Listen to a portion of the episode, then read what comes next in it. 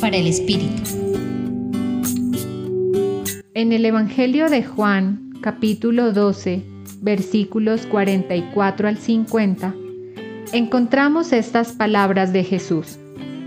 El que cree en mí, no cree solamente en mí, sino en aquel que me ha enviado.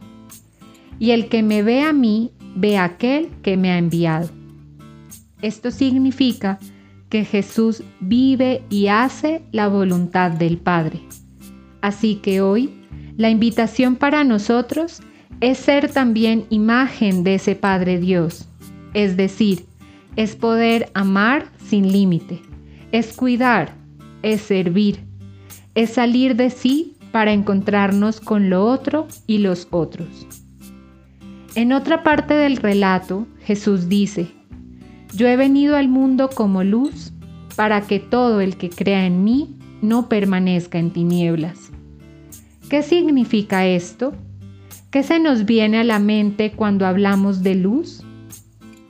Jesús vino al mundo para despertar nuestra fe, dejarnos ver más allá de las tinieblas en las que a veces nos montamos e instauramos.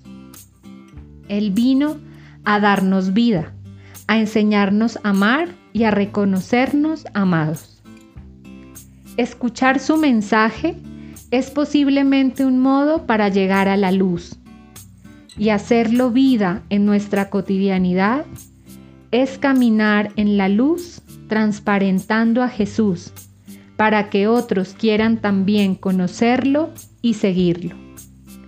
Para terminar, me gustaría invitarlos a preguntarse a lo largo del día, ¿de qué manera he experimentado en mi vida la luz y el amor de Jesús? Y otra pregunta que nos puede mover a concretar nuestras acciones. ¿Cómo puedo ser hoy, miércoles 28 de abril, luz y amor para otros? Compartió con ustedes Marcela Caicedo Vela desde el Centro Pastoral San Francisco Javier de la Pontificia Universidad Javeriana.